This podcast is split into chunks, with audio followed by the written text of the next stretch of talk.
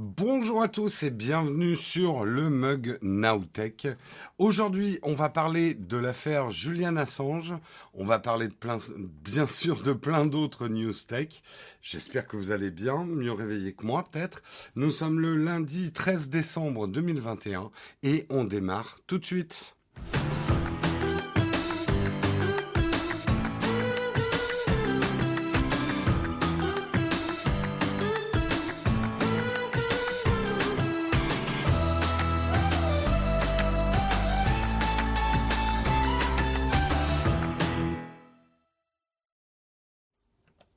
Bonjour à tous, j'espère que vous allez bien, que vous avez passé un bon week-end bien reposant, que tout le monde va bien.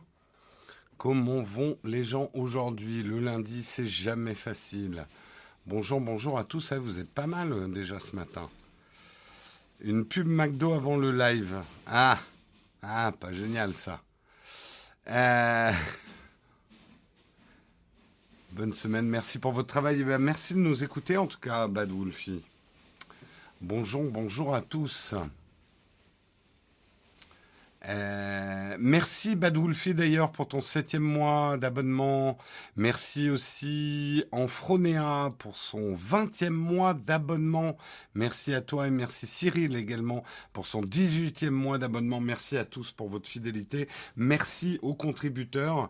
Vous avez vu d'ailleurs peut-être sur Twitter vendredi, on a, on a lancé une, petite campagne sur Twitter euh, justement pour bah, vous rappeler les avantages que vous avez si vous devenez contributeur Euh, donc si vous l'avez pas vu vendredi, je vous invite à aller revoir euh, ce thread euh, sur Twitter, d'abord puisqu'il y a des photos chouettes, et puis on vous rappelle effectivement tous les bénéfices, enfin tous les petits avantages auxquels vous avez droit en devenant contributeur à la chaîne. tu regardes ton premier mail. Attends. Ah, j'ai raté le commentaire ça va vite. Ça pourrait être mieux, je regarde mon premier mug, je vais pas au lycée, qu'à contact, un plaisir. Bah écoute, on est de tout cœur avec toi. Ah oui, alors si vous voulez enlever les sous-titres, si vous avez les sous-titres, puisqu'effectivement on est en expérimentation de ça, vous avez un petit bouton CC. Si vous êtes en train de regarder sur un navigateur, euh, il y a un petit bouton CC en bas à droite de votre player et vous pouvez désactiver euh, les sous-titres. C'est des sous-titres automatiques, donc ça vaut ce que ça vaut, mais on expérimente ça pour les personnes qui ont des problèmes effectivement d'audition ou qui veulent d'ailleurs regarder l'émission en silence. Voilà, voilà. Euh, tu n'as pas Twitter, Techni Savoir. Eh ben, il faut quand même avoir Twitter, même si c'est ultra toxique. Mais non, ce n'est pas qu'ultra toxique. Bon, allez, trêve de bavardage. De quoi on va parler ce matin? On va regarder ça ensemble. Ce matin, on va revenir effectivement sur l'affaire Assange. Vous avez vu qu'il y avait des rebondissements. Euh, j'ai pris un article de LCI qui fait un peu une chronologie des faits. On va se faire un petit rappel euh, de d'où on en est aujourd'hui dans l'affaire Assange euh, et pourquoi cette affaire est rocambolesque. Euh, il n'y en a pas qu'une hein, d'affaire Assange, mais on va prendre l'affaire principale. On va parler également de cyberharcèlement. On en parle beaucoup en ce moment. Et cette fois, c'est Lena Situation. Lena Situation, vous la connaissez peut-être au moins de nom. Euh, c'est une youtubeuse, influenceuse, euh, qui a beaucoup de succès actuellement, qui a décidé de fermer son compte Twitter bah, comme, certains d'entre vous. Euh, mais on expliquera effectivement pourquoi et pourquoi le problème de cyber, cyberharcèlement envers les femmes est quand même un problème. Je vous parlerai aussi euh, du dernier Popcorn où il y avait des témoignages glaçants euh, aussi de, femmes qui font streameuses et ce qui leur arrive au quotidien. mince, j'ai fermé l'article. Je voulais pas du tout fermer cet article. Attendez, hop, j'ai petit problème de manip. Je reviens, ben, du coup j'aurais perdu tout mes... Ah, mais... Mes zut euh, Où est-ce qu'il est l'article? Où est-ce qu'il est? Où est-ce qu'il est? Je l'ai perdu bien sûr. Ah mais merde. Ah si, il est là. Attendez, je le remets en place. Bon, j'aurais perdu mon surlignage, mais c'est pas grave. Je l'ouvre dans commande. Euh, nous parlerons également euh, du fait qu'il y aurait moins de 2000 modérateurs sur Twitter pour le monde entier, ce qui n'est pas beaucoup. Je remets l'article à sa place. Euh, on parlera également d'Elon Musk qui demande sur Twitter s'il ne devrait pas démissionner de Tesla du Elon Musk, hein, du grand comme on, comme on le connaît. On parlera également de Samsung qui pourrait finalement lancer un Galaxy Note 22. Hein, alors qu'on croyait que les notes étaient enterrées. Nous parlerons bien sûr de notre merveilleux sponsor Luco, la néo-assurance habitation numéro 1 en France. Et nous terminerons avec une tartine. Alors, l'article est un peu aride, pas, pas méga intéressant pour vous, je le, ferai quand même. C'est le CTO de Doctolib qui revient sur les challenges techniques posés par la crise sanitaire. On ne parlera pas du bien fondé des, différentes solutions par rapport à la crise sanitaire, mais on parlera de l'informatique effectivement autour et du déploiement euh, autour de, la crise sanitaire et euh, des pas de géants euh, qui ont été faits dans ce domaine-là. Voilà, un peu un grand sujet tout. On en parlera à la fin, vous inquiétez pas, on n'aura pas un débat euh, sur les bienfaits du vaccin. Ça, je vous le laisse pour votre pas de Noël. Hein. Ambiance euh, le Noël cette année, hein, entre les débats sur Zemmour et sur le vaccin. On va bien rigoler à Noël. on va bien rigoler, ça va être marrant, ouais. Vous ajoutez un petit, un petit NFT au dessert. Vous terminez euh, entre la poire et le fromage, vous rajoutez un truc sur le wokisme. Le dîner de Noël va être absolument génial cette année. Hein. les familles vont être réconciliées. Euh, euh, oh, pareil, vous balancez un débat sur le foie gras aussi. Ça peut le faire. Ça peut le faire, ça peut le faire. Allez, on commence tout de suite l'émission. Au lieu que, avant que je dise trop de conneries, on lance tout de suite le kawa.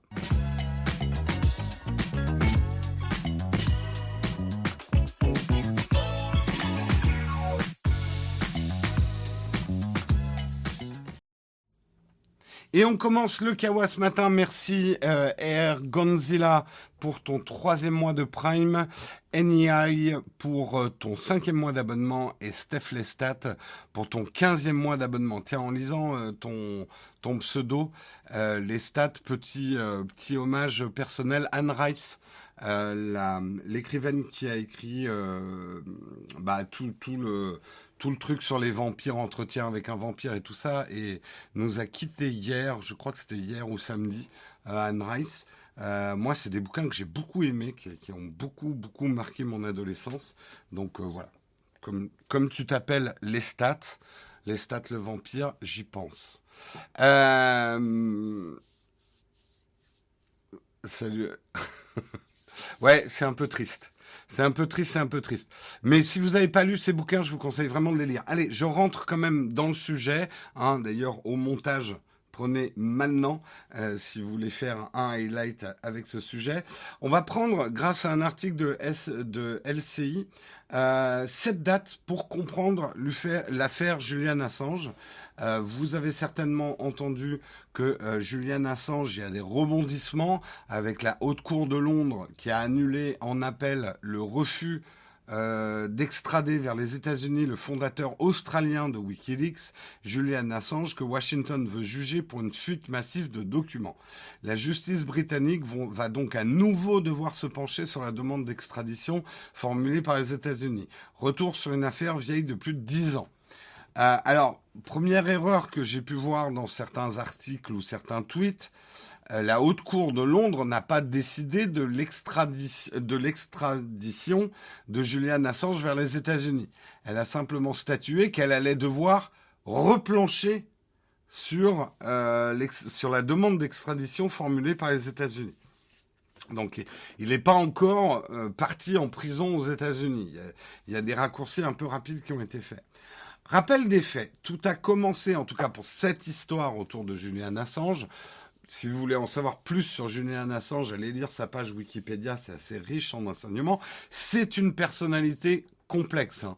On ne peut pas dire que ça soit quelqu'un de, simple à comprendre, Julian Assange. Il a des parts d'ombre, euh, il a un combat, euh, il a des obsessions. c'est un personnage complexe. Je ne vais pas, en dire plus. Juillet 2010, donc il y a 11 ans. Fin juillet 2010, la presse mondiale publie 700 000 documents confidentiels sur les, sur les opérations de la coalition internationale en Afghanistan, diffusés sur le site internet Wikileaks, le site de Julian Assange, dont il est le fondateur et le dirigeant. Parmi eux, une vidéo montrant des civils tués par des tirs d'un hélicoptère de combat américain en 2007. 400 000 rapports concernant l'invasion américaine en Irak ont également été publiés en octobre, puis un mois plus tard le contenu de 250 000 câbles diplomatiques américains. Euh, donc aux yeux de tous en fait. Les États-Unis qui reprochaient à Julian Assange déjà d'avoir mis en danger des... Euh, non, oui, alors les États-Unis reprochent à Julian Assange, par ces leaks justement, d'avoir mis en danger euh, euh, des sources des services américains. Ils ouvrent alors une enquête pour espionnage. En gros, les Américains ont dit c'est très dangereux d'avoir publié, ils, étaient très colères, hein, les, les États-Unis, que tous leurs documents confidentiels et notamment les câbles diplomatiques soient comme ça dans la nature, que tout le monde puisse les lire. Ça a révélé beaucoup de choses, effectivement, sur euh, la, politique euh, américaine, euh, notamment concernant l'Irak et d'une manière générale l'Afghanistan également, enfin les politiques extérieures américaines. Et les États-Unis, du coup, ont dit, mais attention, en ayant publié ces documents, des vies de personnes qui sont censées être secrètes sont en danger. D'où ouverture d'une enquête pour espionnage. Novembre 2010, mandat d'arrêt européen contre Assange. Quelques mois plus tard, une autre affaire vient bousculer les révélations. Le 18 novembre 2010, la Suède lance un mandat d'arrêt européen contre Julian Assange dans le cadre d'une enquête pour viol et agression sexuelle de deux Suédoises. Les faits seraient déroulés en août 2010.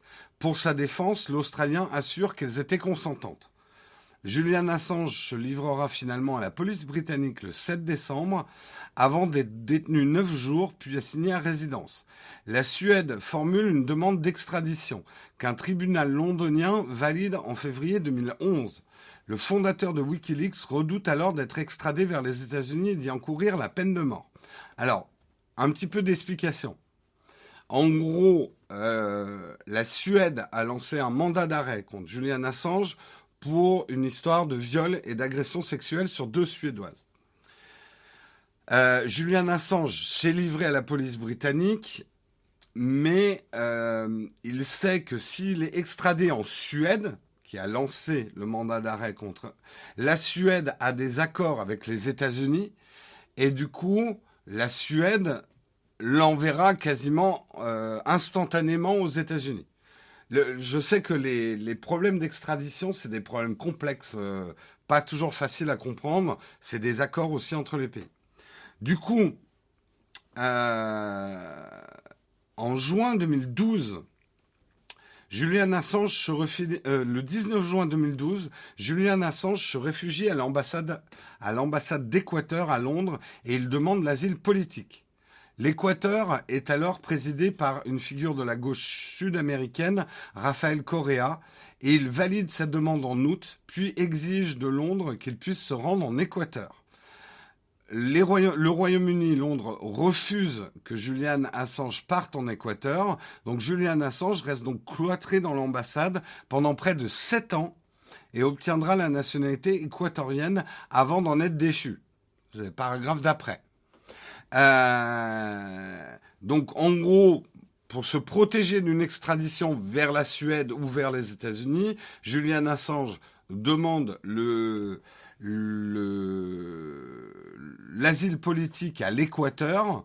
L'Équateur, qui est très anti-américain à l'époque, euh, l'accepte, mais l'Angleterre refuse que Julian Assange quitte le sol euh, anglais euh, du coup, Julian Assange est coincé dans l'ambassade. Vous avez eu des images, on en avait parlé à l'époque. Julian Assange, sept ans enfermé dans une petite pièce euh, de, euh, de l'ambassade d'Équateur qui s'est retrouvé très vite embarrassé par cette situation. Le 2 avril 2019, Un nouveau président équatorien, Lénine Moreno, en rupture politique avec son prédécesseur, affirme que Julian Assange a violé l'accord sur les conditions d'asile. Le 11 avril 2019, la police britannique l'arrête au sein même de l'ambassade qu'il n'a toujours pas quitté. Donc, le nouveau président équatorien a déchu Julian Assange de son, euh, sa nationalité équatorienne. Du coup, la police euh, britannique est venue arrêter Julian Assange au sein même de l'ambassade qu'il n'a toujours pas quitté.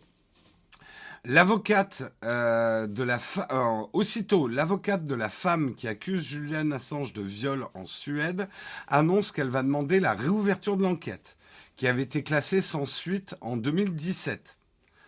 Les faits concernant l'autre plaignante pour agression sexuelle ont, eux, été prescrits en 2015.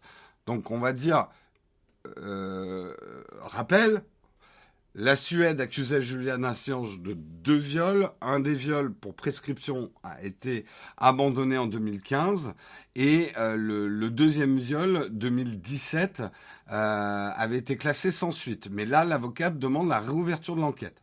Trois jours plus tard, la défense de Julian Assange se dit prête à coopérer avec les autorités suédoises tout en voulant éviter une extradition aux États-Unis. C'est compliqué, hein, comme histoire. C'est très très compliqué. Euh... Le 1er mai 2019, Julian Assange connaît sa première condamnation. Pour violation des conditions de sa liberté provisoire, l'Australien est condamné à 50 semaines de prison par un tribunal londonien. Deux semaines plus tard, le, parquet de Stockholm, Suède, annonce la réouverture de l'enquête pour viol. Celle-ci sera finalement classée sans suite en novembre 2019, faute de preuves. Donc, ces affaires de viol, et là encore, je ne veux pas me mettre à la place de la justice suédoise ou de n'importe quelle justice, mais dans les faits judiciaires, ces affaires de viol ont été classées sans suite, faute de preuves. Euh, le 23 mai 2019, la justice américaine, qui, accuse, qui l'accuse déjà de piratage informatique, inculpe Julian Assange de 17 nouveaux chefs en vertu des lois anti-espionnage. Julian Assange encourt jusqu'à 175 ans d'emprisonnement s'il est extradé aux, outre-Atlantique, comme le souhaitent les États-Unis.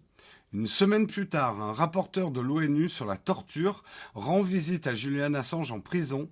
Il estime que le fondateur de Wikileaks présente tous les symptômes de torture psychologique. Il affirme en novembre que le traitement infligé à Julian Assange met sa vie en danger. Euh, le 24 février 2020, c'est pas fini. 24 février 2020, la justice britannique commence l'examen de la demande américaine d'extradition de Julian Assange mais celle-ci sera rapidement reportée en raison de l'arrivée sur le sol européen de la pandémie du Covid-19, à peine un mois plus tard. L'audience reprend finalement en septembre 2020. Julian Assange confirme qu'il refuse d'être extradé. Sa compagne, l'avocate Stella Morris, prévient que le livrer aux États-Unis reviendrait à une peine de mort. Euh, le 4 janvier 2021, la juge Vanessa Berester, Beret, Beret, Serre, pardon, euh, rejette la demande, estime que les conditions d'incarcération aux États-Unis posent un risque de suicide. La justice britannique décide de maintenir Julian Assange en détention. Le gouvernement américain fait alors appel.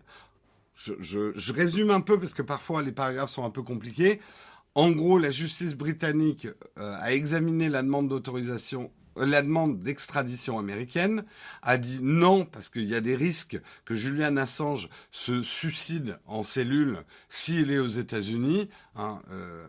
175 hein, euh, ans de, prison, c'est euh, voilà, bref, et que euh, justement il y a il y a des experts qui ont estimé que euh, bah, Julian Assange va pas bien. Psychologiquement, ça va pas. Donc l'extrader aux États-Unis, c'est un peu une condamnation à mort. Du coup, la, justice britannique a décidé de maintenir Julian Assange euh, en Angleterre, mais les États-Unis font opposition et, font appel de cette décision. Et c'est ça qui s'est passé là en décembre. On en arrive au bout, je vous rassure.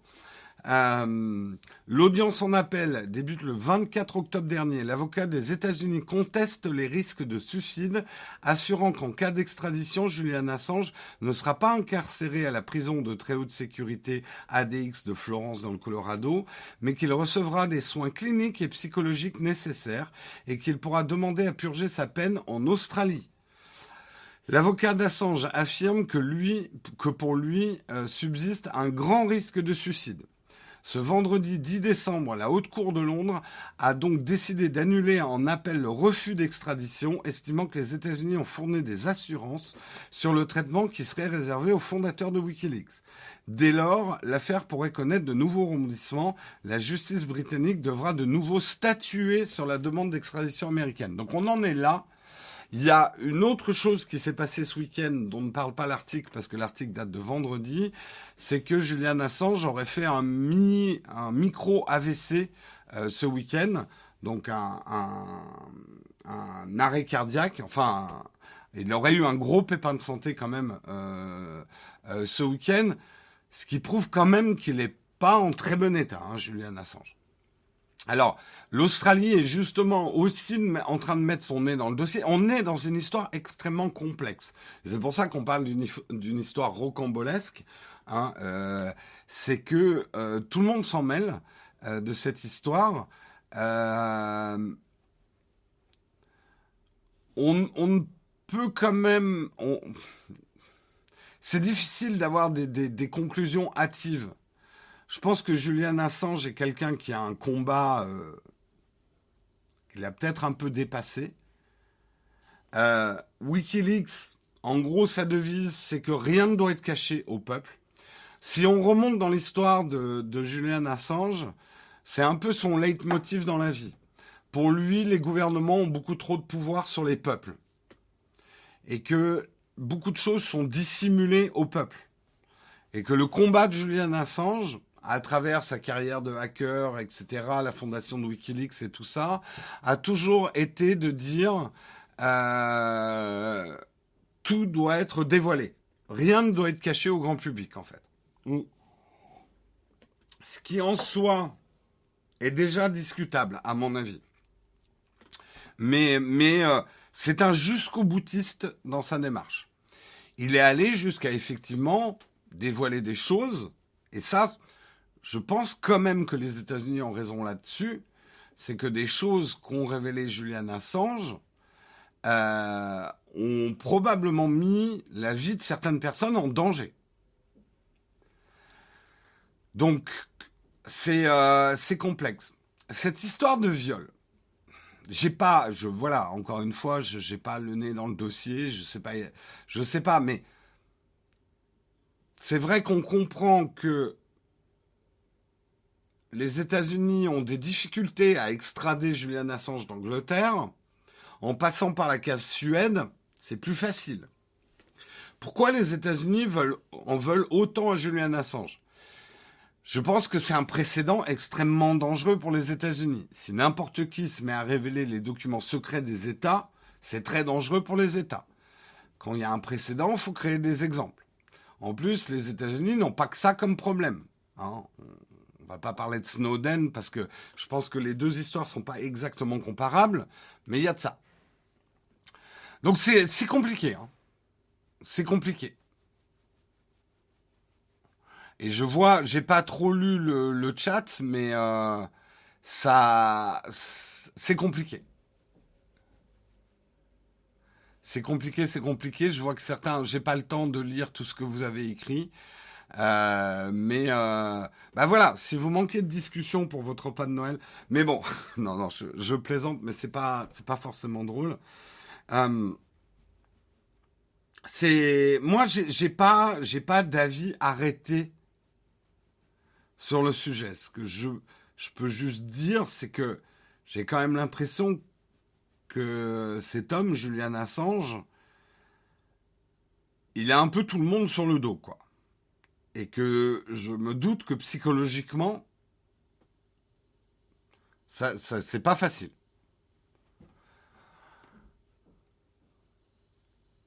Euh,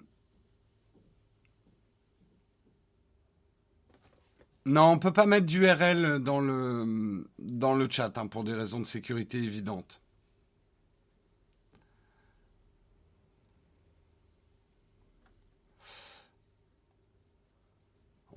Ben. Encore une fois, hein, j'ai pas d'avis, mais je me mets à la fois à la place de Julian Assange et à la, fois à la place des États. Révéler tout ce que font les États, c'est très dangereux pour les États. C'est comme si vous, dans votre vie privée, dans votre, est-ce est-ce qu'il faut tout savoir de vous? Enfin, un État comme une personne a besoin entre guillemets de dissimuler des choses. Euh, la vie est pas. Enfin bon, là je parle dans des débats philosophiques. Mais globalement, oui, les États ont des secrets. Il y a des secrets d'État. On n'a qu'à voir, nous en France, quand des secrets d'État sont dévoilés, bah à la fois ça c'est bien, mais à la fois c'est pas bien. Euh, vous voyez, je, m'exprime peut-être mal en disant ça. Euh, est-ce qu'on doit tout savoir? Je sais pas. Je sais pas la. Mais je comprends aussi le combat de Julian Assange. Les États, les États nous dissimulent-ils trop de choses? Euh, Oui, beaucoup de scandales d'État, de choses qui nous ont été révélées, révélées, nous ont montré que les États nous ont caché des choses qu'on aurait dû savoir. C'est c'est compliqué. Je rentrerai pas dans les débats euh, politico euh, politico-élections françaises où certains tirent la couverture d'Assange à eux et d'autres non. Est-ce que la France doit accueillir Julian Assange? Je n'en sais rien.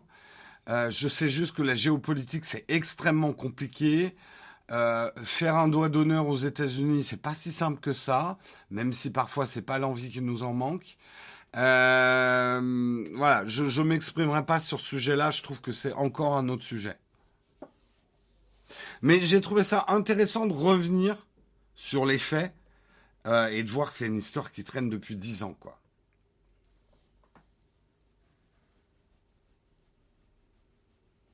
Mais tu vois, lorsque les secrets d'État sont illégaux, illégitimes, il paraît normal de les révéler. Mais si ces secrets d'État, quand ils sont révélés, mettent en danger la vie de certaines personnes, que ce soit des militaires, des agents secrets ou des choses comme ça, c'est difficile de dire euh, oui, mais tout doit être révélé.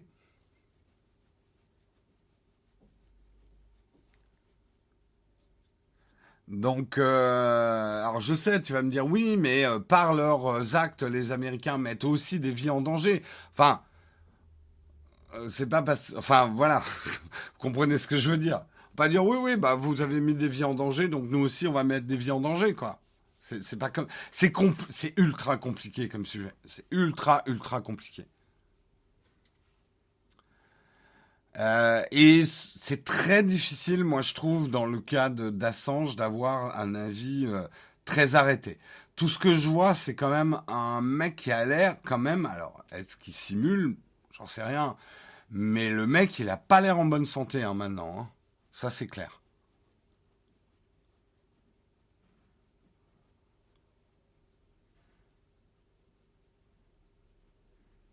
Si les secrets d'État mettent en danger des personnes, c'est que ces personnes ne sont pas toutes blanches.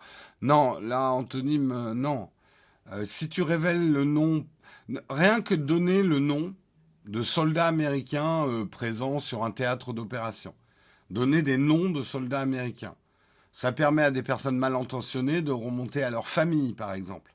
Tu peux pas dire que la famille de ces soldats américains, c'est leur boulot de mourir, tu vois, ou d'être en danger. Non, non, non, non, c'est compliqué.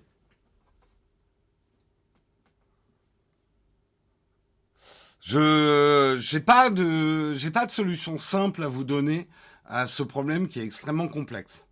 Euh, voilà, mais je vous ai donné quelques outils peut-être pour euh, pour mieux les, choses vont compliquer. Hein.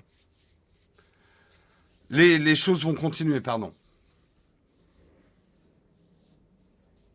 Peut-être qu'il faut révéler tout en modifiant les noms. C'est pas ce qui a été fait justement.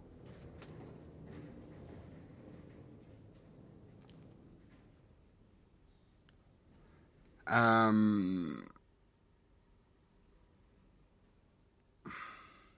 Il semble que ceux qui envoient ont moins de problèmes. Secret acheté publié par. Oui, oui, oui, on a vu aussi que les pratiques des États-Unis, notamment avec leurs alliés, n'étaient pas top top hein, avec les révélations. Donc il y a eu des choses, euh, effectivement.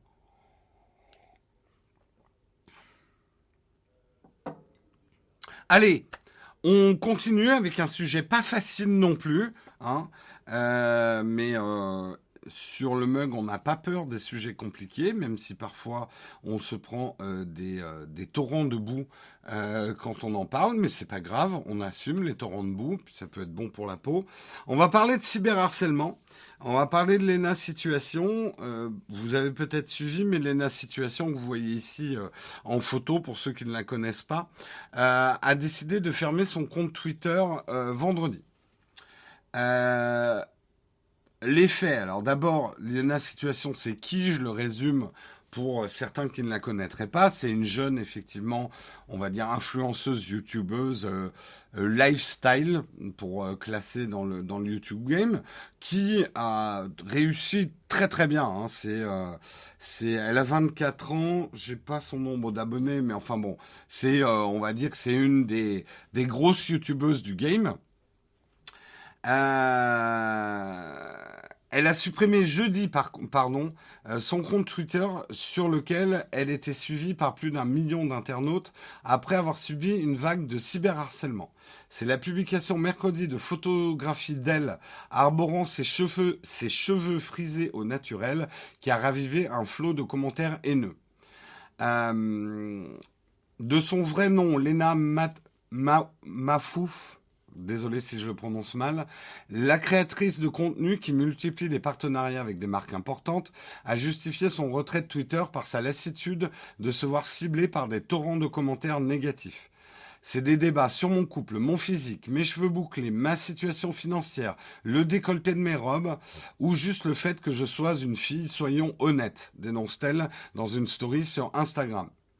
Euh, ça me bousille ma confiance personnelle petit à petit, euh, dit celle qui est suivie par 3,4 millions d'abonnés sur Instagram. Je ne peux pas contrôler ce que les gens disent de moi, par contre, je peux contrôler l'impact que ça a sur moi, pointe l'influenceuse. Fin novembre, elle avait déjà partagé sur Instagram quelques-uns des tweets violents qui la ciblaient. Le vrai problème, c'est la haine et la violence des propos face à des sujets si peu importants, déclarait-elle.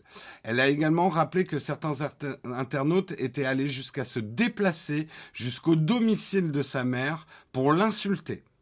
Alors, je vous lis l'article et certains sont en train de se dire Oh, la pauvre petite chérie qui gagne des millions d'euros, elle a quitté Twitter parce qu'on lui a fait des réflexions sur sa coupe de cheveux. Non, non, non, non. Non, non, ne résumez pas les choses comme ça. D'abord, vous n'avez pas vu les insultes qu'elle s'est prises, hein, les insultes d'une violence, d'un racisme, euh, d'une misogynie, mais euh, immonde, immonde. Les gens n'ont plus du tout de retenue, mais alors zéro retenue, quoi c'est des. Vous vous dites, ouais, mais c'est une célébrité, c'est la rançon de la gloire. Et puis d'autres célébrités se sont déjà pris euh, des tonneaux de, merde dans la gueule et ils savent réagir. Moi, je peux comprendre quand même. Moi, je subis pas du tout euh, de. De, on a eu des remarques désobligeantes. Marion en a pris aussi, plus que nous d'ailleurs, parce que Marion est une femme. Euh, proportionnellement au nombre d'émissions que Marion fait sur la chaîne, euh, oui, elle s'en est pris beaucoup plus que euh, Guillaume et moi. Voilà, pour donner un, rapport d'idée. Quand tu as des milliers de messages qui te crachent dessus, t'as beau essayer de forcément... Imaginez-vous ouvrir un jour Twitter et vous avez des pages et des pages de gens qui vous insultent avec violence. Vous avez beau être la personne la plus zen du monde et sûre de vous, ça vous ébranlera quand même. Et moi, j'aimerais mettre en exergue avec cet article, je vous conseille d'aller voir sur YouTube euh, l'extrait du Popcorn, je crois, de la semaine dernière. Popcorn, l'émission de Domingo sur Twitch. Euh, où euh, il a reparlé effectivement euh, des problèmes d'harcèlement que subissent les streameuses. Il y avait Magla qui était là. Et ce qu'elle dit recevoir au quotidien des menaces de mort, des menaces de viol. Elle, euh, elle a porté plainte, mais tant qu'elle n'a pas subi de violence, les plaintes ne peuvent pas. Euh, et c'est au quotidien. Alors, je lis même pas le chat là. Je suis pas en train de lire le chat. Je suis certain parce que c'est toujours comme ça que ça se passe. Alors peut-être, peut-être que non. Mais quelqu'un est peut-être en train de dire, mais ça arrive aussi aux garçons. Non.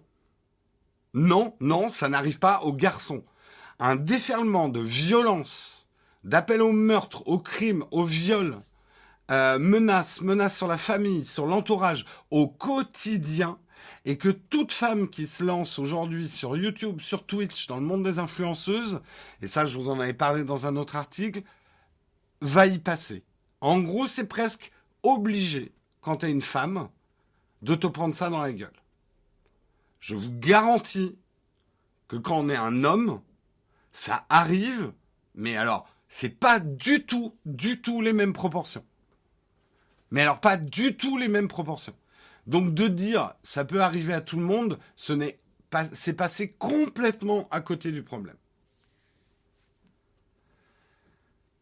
Après, pour revenir sur l'affaire de Lena, je suis pas sûr qu'Instagram soit le meilleur refuge du monde non plus par rapport à Twitter. Euh, après, je ne peux que comprendre que elle et beaucoup d'autres célébrités sont en train de quitter les réseaux sociaux. Les réseaux sociaux, il y a, y a, plus, a plus de retenue. C'est euh, dingue ce qu'on lit quoi. Bah, j'ai pif. Je connais suffisamment le chat pour savoir que régulièrement, quand on aborde ce sujet, il y a toujours des personnes qui, viennent dire ça n'arrive pas qu'aux femmes. Et pour moi, euh, rien que de dire ça, c'est complètement détourner le problème. Parce que ce qui arrive aux femmes, je vous garantis que ça n'arrive pas aux hommes. Sur les réseaux sociaux, euh, YouTube, Twitter euh, et, tout le monde de, l'influence. C'est-à-dire qu'elle, c'est obligé que ça leur arrive et dans des proportions. Elle, franchement, allez lire les messages qu'elles reçoivent, quoi, au quotidien. Agla le dit, elle, elle n'ose même plus ouvrir ses DM sur Instagram. C'est des menaces de viol sur des pages et des pages et des pages. C'est euh...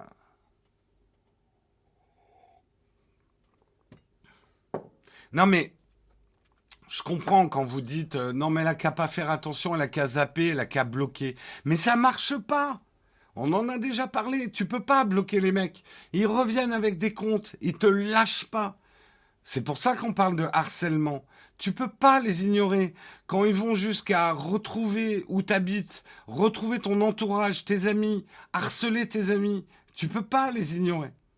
Ah, elle a qu'à porter plainte. C'est, c'est ce qu'explique dans Popcorn. Là, tu, tu portes plainte. Tout ce que peuvent faire les flics, c'est accumuler les preuves si jamais il t'arrive quelque chose. Donc en gros, il faut qu'on te trouve égorgé en bas de chez toi ou que tu te prennes des coups dans la rue pour qu'il se passe quelque chose.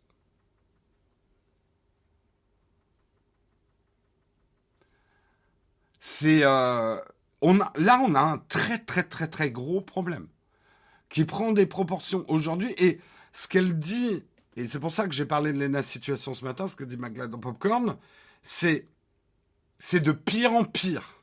Ça s'améliore pas. Même cette année, alors elle, elle sait pas si ça vient du confinement, si les gens sont à couteau tiré, ou si c'est parce qu'il y a plus de monde sur Twitch qu'auparavant. Mais elle dit les proportions sont devenues folles, complètement folles.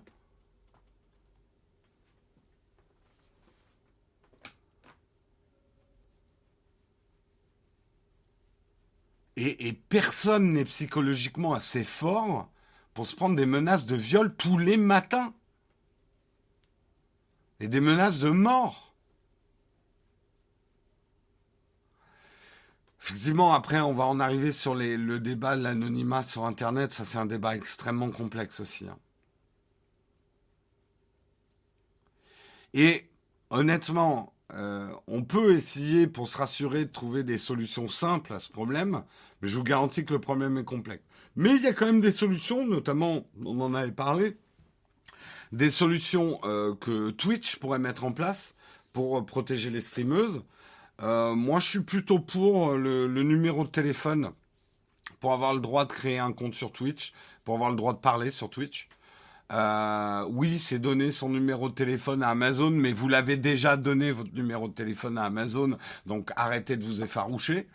Euh, voilà, il y a des moyens sans forcément publier l'identité de quelqu'un, de vérifier son identité. En tout cas, et encore une fois, hein, euh, j'ai vu aussi des commentaires modérés sur Lena Situation.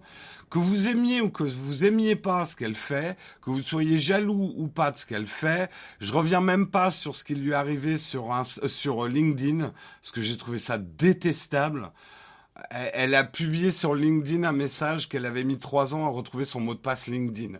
Et beaucoup de gens lui sont tombés dessus en disant ah bah ouais parce que t'as la chance de pas avoir de boulot à chercher, on veut pas de toi sur LinkedIn. Enfin, elle s'est pris un, torrent de boue euh, par euh, des, cols blancs euh, sur LinkedIn. C'était il y a beaucoup de jalousie, de rancœur. Oui, il y a des gens qui ne comprennent pas pourquoi Lena Situation réussit et que eux, non.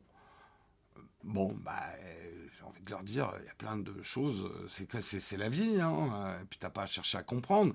Et c'est pas parce qu'on aime ou qu'on n'aime pas Lina Situation qu'elle euh, n'a pas droit au respect, euh, à sa vie privée, et à pas se prendre des torrents de haine, des menaces de mort envers sa famille et elle, euh, parce qu'elle publie une photo d'une coiffure avec des cheveux frisés, quoi.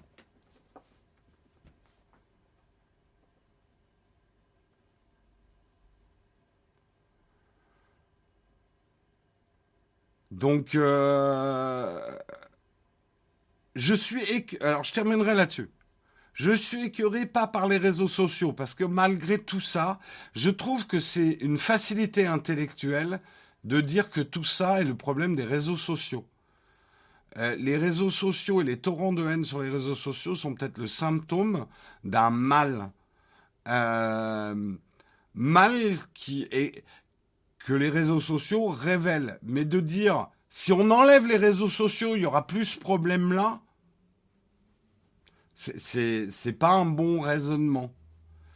Euh, les violences faites aux femmes, morales, psychologiques, physiques, existent depuis bien, bien avant les réseaux sociaux. Les réseaux sociaux donnent des proportions aux choses, euh, révèlent euh, les symptômes d'un mal beaucoup plus profond est profondément ancré.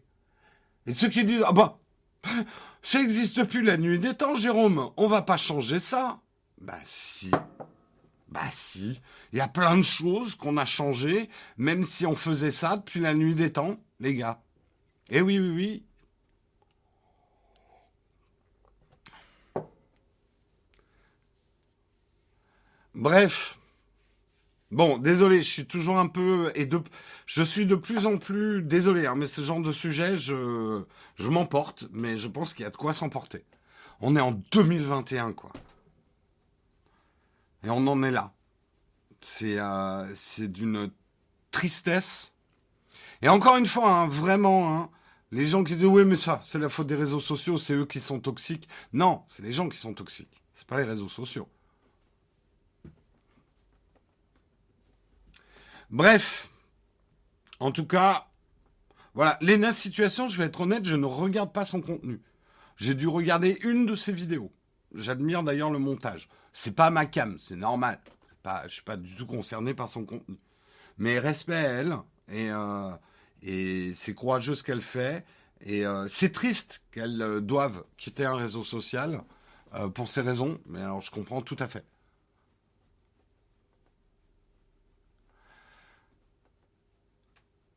Euh, bref, allez, on continue, mais justement, l'article suivant est un peu en, exact par rapport à celui-là. C'est un article de Clubic.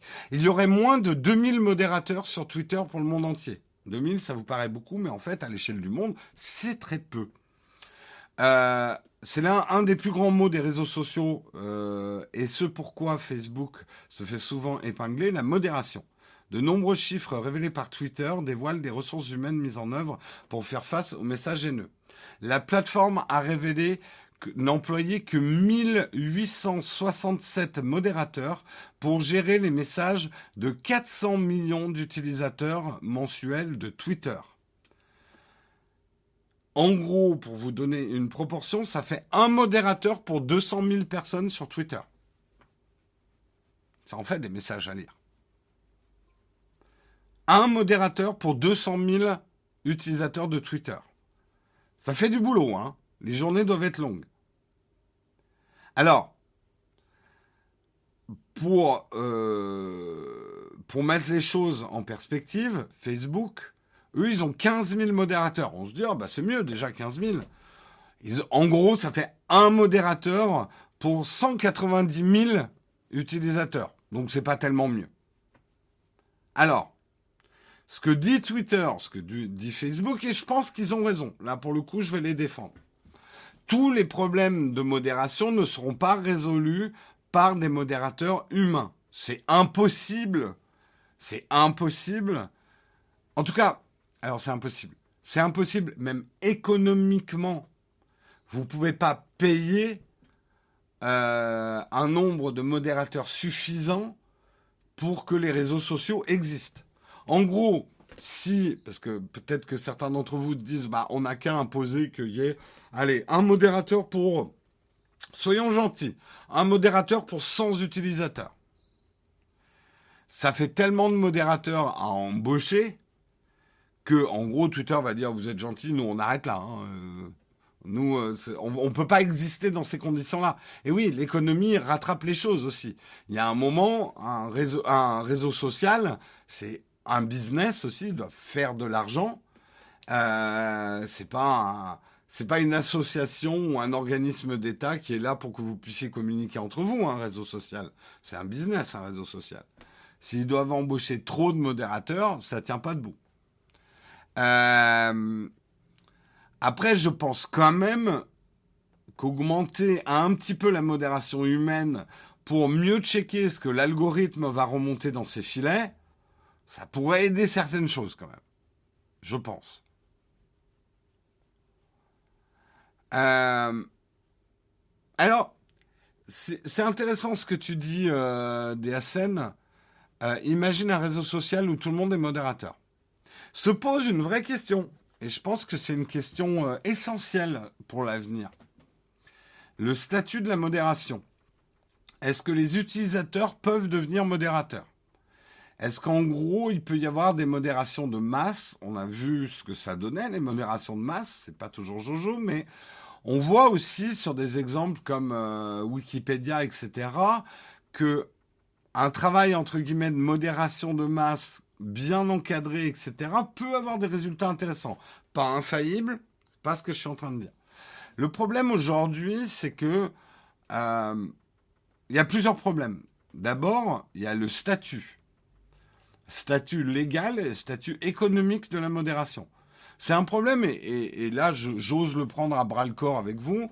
Nous, par exemple, il y a une modération ce matin sur le chat. Cette modération, je ne la paye pas.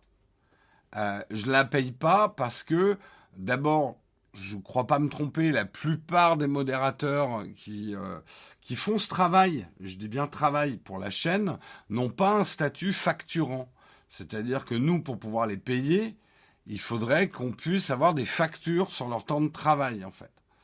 Euh, et il n'y a pas aujourd'hui de système permettant de rémunérer simplement sa modération.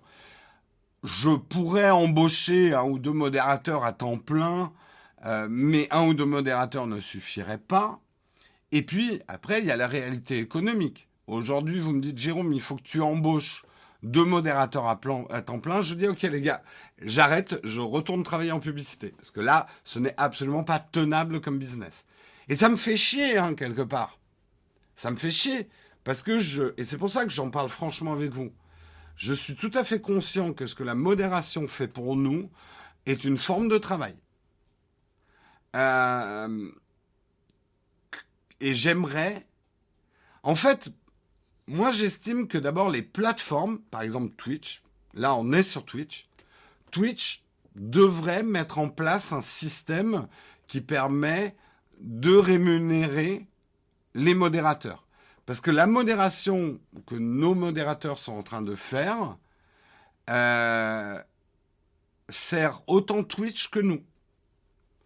Donc, pourquoi ce serait nous, en tant qu'entreprise, à supporter toutes les charges de cette modération? Pour moi, la question se pose. Vous voyez, c'est un problème compliqué.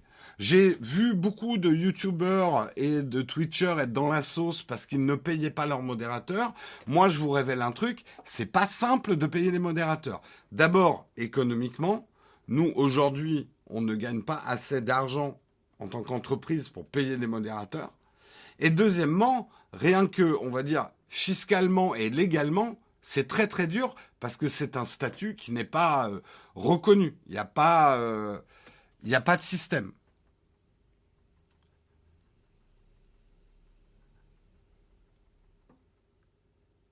Mais pour moi, la modération ne devrait pas être gratuite. Hein.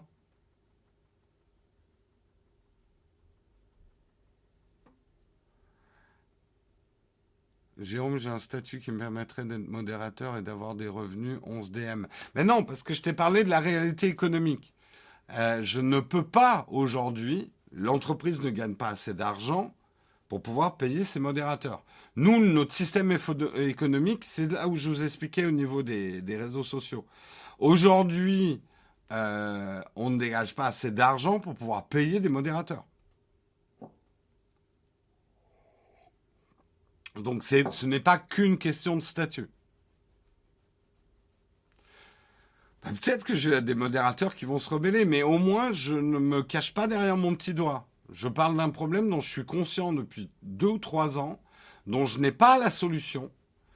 Euh, tout ce que nous, on est en train de faire, c'est de rémunérer actuellement quelqu'un qui va avoir un rôle plus de community management. Karina le fait aussi. Donc on rémunère quelqu'un qui va chapeauter un peu et organiser la modération. Euh, voilà, Karina est salariée par l'entreprise et, euh, Léo euh, maintenant aussi.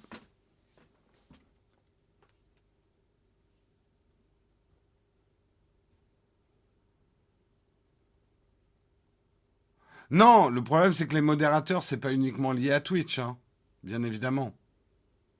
Mais je pense, moi, fondamentalement, qu'une partie de la solution, c'est que les plateformes nous aident, soit technologiquement, soit techniquement, soit fiscalement, à rémunérer ou à dédommager, on va dire, la modération.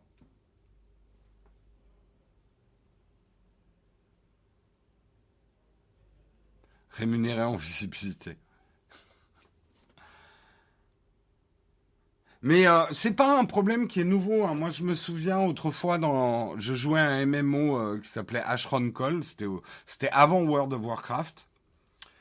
Et euh, en fait, dans Ashron Call, ils avaient eu la bonne idée de laisser certains joueurs expérimentés devenir des guides pour les joueurs inexpérimentés. Jusqu'au bout d'un moment où ça a posé un problème parce que c'est une forme de travail déguisé. Mais le jeu, qui n'était pas un jeu avec un succès extraordinaire, a dit tout de suite, écoutez, on comprend le bien fondé de vos revendications de dire ce qu'on fait est un travail, on, exige une rémunération, mais en gros, nous, si on doit vous rémunérer, le jeu ferme. Donc qu'est-ce qu'ils ont fait? Bah, ils ont dû arrêter de laisser des joueurs avoir un statut dans le jeu, quoi. La cotise à la sauce des modos, ouais. Un modérateur, le temps de travail par semaine, bah, le truc, c'est que c'est. Il y a plein de trucs compliqués. D'abord, un modérateur écoute quand même l'émission. Donc, est-ce qu'il est vraiment au travail? Moi, je pense que oui, mais il, pourrait y avoir débat aussi. Euh, comment on fait? On fait des feuilles de temps avec les modérateurs? Enfin, on les fait pointer. Euh, il y a plein de trucs qui contrôle le temps de travail effectif qu'ils ont fait Est-ce qu'on les rémunère au nombre de bannes hein? Politique du résultat. Olex, ton tableau de ban, hein? Combien t'as ban de personnes là pour savoir si t'as ta prime? Voilà, on peut pas rentrer là-dedans, quoi. Pourquoi les modos ont pas un pourcentage sur les revenus Twitch? Ça serait atrocement compliqué à calculer, euh, Polychrome. Rends-toi compte. D'abord, est-ce qu'on est sûr que le modérateur était là? Comment tu surveilles aussi? Qu'il n'y ait pas des abus de l'autre côté Des faux modérateurs qui viendraient prendre une partie des revenus Ah bah Olek, il est riche hein, s'il gagne par ban. Oui, mais tu vois, tu cites Fiverr. Mais en fait, encore une fois, Fiverr, tu peux pas y aller si t'as pas un statut auto-entrepreneur. Est-ce qu'on va exiger de tous les modérateurs qu'ils prennent un statut auto-entrepreneur? C'est pas possible pour pas mal d'entre eux, parce qu'il y a des boulots aussi par contrat de travail. Tu n'as pas le droit d'avoir un statut d'auto-entrepreneur en plus de ton travail, si je me trompe pas. Hein.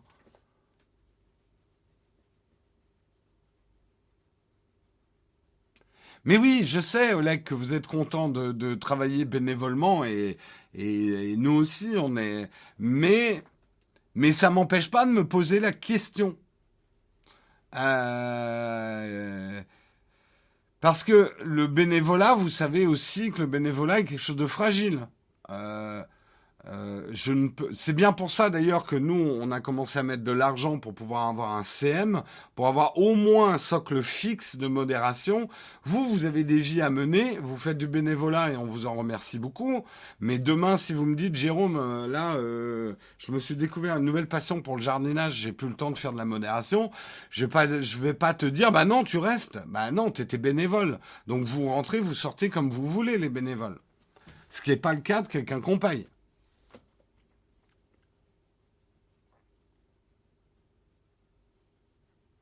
Et effectivement, là, je n'ai parlé, et tu as tout à fait raison de le dire, euh, Miyakira. Euh, la reconnaissance des modérateurs n'est pas qu'une reconnaissance financière ou du droit de travail, c'est la reconnaissance morale aussi du rôle utile des modérateurs. Aujourd'hui, les modérateurs, les réseaux sociaux, les plateformes type Twitch, YouTube ne pourraient pas exister sans les modérateurs. Donc, c'est un travail, entre guillemets, d'utilité publique. Euh, donc euh, voilà, il y a des choses, et même au niveau du statut de la protection des modérateurs, qui sont quelque part un, travail plus dangereux, une présence plus dangereuse que d'être un simple téléspectateur, parce que tu peux te prendre bah, des transferts de haine, psychologiquement ça peut être dur, parce qu'il y en a certains d'entre vous, vous êtes des cas, euh, etc.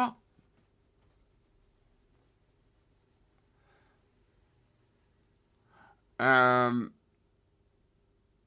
Bien sûr qu'il y a des modérateurs sur YouTube pour les commentaires. Et encore heureux, parce que tu verrais certains commentaires qu'on se prend.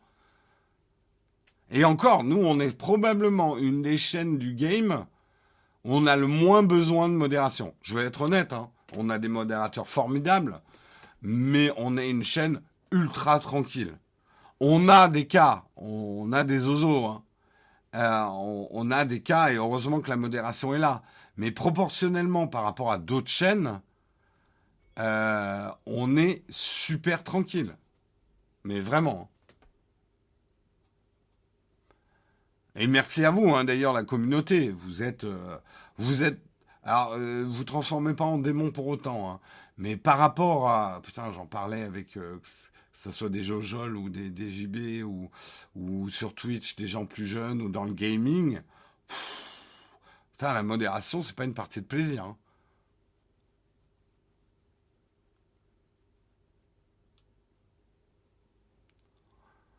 Ce soir, on applaudit à 20h tous les modérateurs.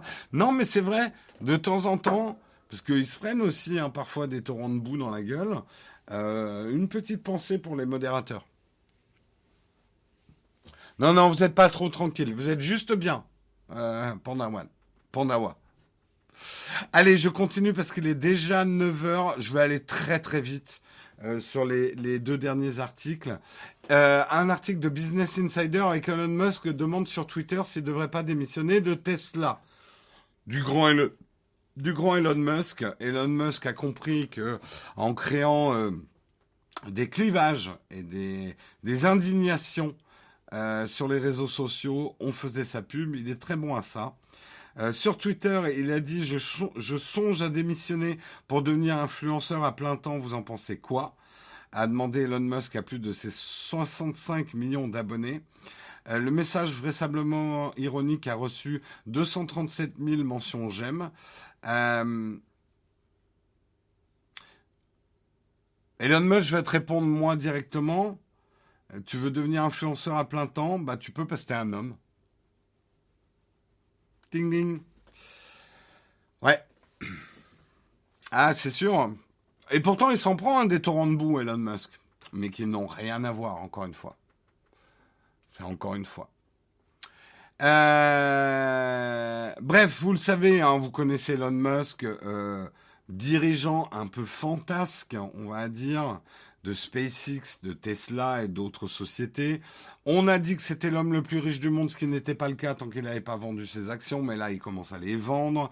Euh, il s'est délesté d'un peu plus de 934 000 actions Tesla, ce qui lui a rapporté, euh, en tout cas en revenus, donc pas encore chargé, 963 euh, millions de dollars. Euh, l'entrepreneur a exercé son droit de rachat de 2,2 millions de stock options pour le prix de 6,24 euh, dollars par action. Elon, un petit détail aussi, même, si même avec 65 000 millions d'abonnés, tu gagneras pas autant d'argent en faisant influenceur à plein temps. Donc, si tu es prêt effectivement à une diminution de revenus, tu peux. Tu peux. J'aimerais juste revenir quand même, Elon Musk, là aussi, personnage, euh, pour moi, en demi-teinte. Il y a des choses incroyables chez Elon Musk. Ce mec est incroyable pour certains trucs. Mais il y a des parts d'ombre quand même. Je lisais un article ce matin sur l'empressement d'Elon Musk sur la conduite autonome. Il est allé un peu vite avec Tesla. Il a notamment exigé que ses ingénieurs se concentrent uniquement sur des caméras vidéo pour diriger les voitures euh, ce à quoi ces ingénieurs lui disent aujourd'hui, t'es gentil Elon, mais une caméra, c'est pas l'œil humain. Parce que Elon était parti d'un raisonnement un peu euh, en disant, les conducteurs humains ne se servent que de leurs yeux et de l'ouïe pour conduire et assurer leur sécurité. Euh, nous, on n'a pas besoin de lidar et d'autres détecteurs, des bonnes caméras bien réglées, ça devrait suffire. Or, ces ingénieurs lui disent, une caméra, c'est pas un œil humain. C'est pas un œil humain. Les caméras sont beaucoup plus limitées qu'un œil humain. Et aujourd'hui, les problèmes qu'ont euh, les voitures autonomes de Tesla, c'est peut-être d'avoir un peu trop misé, un peu trop vite sur une seule technologie. Euh, pareil pour SpaceX, je suis admiratif et c'est absolument incroyable qu'en aussi peu de temps, une entreprise dont il n'y a pas si longtemps dans le monde de l'espace, on se moquait en disant c'est qui ce milliardaire euh, foufou qui croit? Et là, ils sont en train de construire des bases lunaires et d'être un service régulier euh, de transport. Enfin, la réussite est incroyable. Là-dessus, à quel prix? Et deuxièmement, je comprends aussi que certaines personnes commencent à être un peu énervées par Elon Musk qui a l'air de dire bon bah maintenant l'espace c'est moi qui décide. Les États, vous vous taisez. C'est nous qui allons décider d'aller sur Mars quand nous on veut. Attention. Euh, et, je trouve ce que Thomas Pesquet avait dit euh, sur Elon Musk euh, chez Popcorn, justement, était vachement intéressant. Il l'a un peu remis à sa place.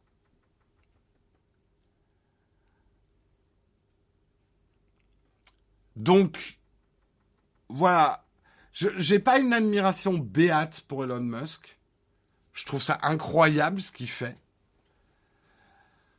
En fait, pour, ma vision actuelle d'Elon Musk est un peu la même que j'ai dans l'histoire avec Edison. Edison a fait des trucs incroyables, mais Edison a fait des trucs sacrément dégueulasses aussi. Euh,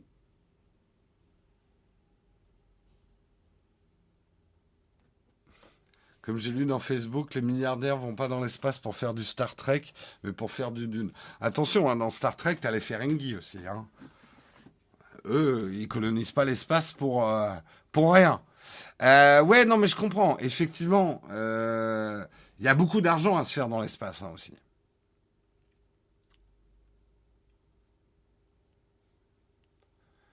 Donc, euh, voilà, moi, j'ai pas une admiration béate pour Elon Musk.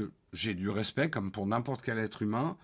Parfois, il m'agace un peu avec son utilisation des réseaux sociaux parce que c'est tellement gros euh, que ça m'énerve un peu. C'est pour ça que je lui lance un petit pic. Hein. Tu veux devenir influenceur à plein temps? Bah, J'ai envie de dire tu peux, parce que tu es un homme. Faire ce choix de carrière sans te prendre les torrents de boue qu'une influenceuse aurait avec 65 millions d'abonnés. Voilà.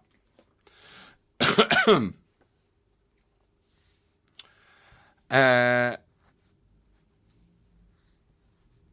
celui qui arrive à miner les astéroïdes deviendra le premier trillionnaire. En même temps, il faut tels investissements pour miner les astéroïdes qu'il faut déjà quelqu'un de très riche pour pouvoir aller les miner. Bien, bah, il est influenceur pro. Disons qu'il sait utiliser les réseaux pour son avantage. Ça, c'est clair. Elon Musk, pour un cinquantenaire boomer, puisque vous appelez les cinquantenaires des boomers parce que vous y connaissez rien, euh, pour un cinquantenaire boomer, il a plutôt bien compris comment fonctionnaient les réseaux sociaux. Comment ça, Elon ne m'écoute pas? Qu'est-ce que tu es en train de me dire, Burberry Tu veux dire qu'Elon Musk n'écoute pas le mug? Je ne comprends pas ce que tu es en train de dire. Je je comprends pas. Euh, il se prend des shitstorms et des procès judiciaires, mais il a un mental en acier je pense qu'il a aussi un mental avec une certaine configuration qui fait qu'il y a des choses qui ne l'affectent pas, mais qui normalement devraient l'affecter. de toute façon, il l'a dit lui-même. Hein, euh, il fait partie, il a euh, dans le, spectre de l'autisme. Voilà, c'est quelqu'un qui va avoir des réactions parfois assez froides à des choses où euh, une autre personne ne pourrait être que euh, démontée par.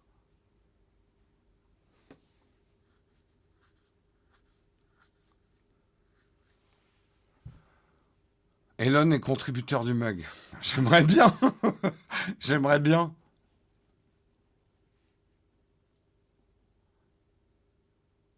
Bien sûr, il y a plusieurs plaintes pour manipulation de marché. C'est là où j'admire pas euh, à 100% le personnage. Manipuler avec les réseaux sociaux les marchés,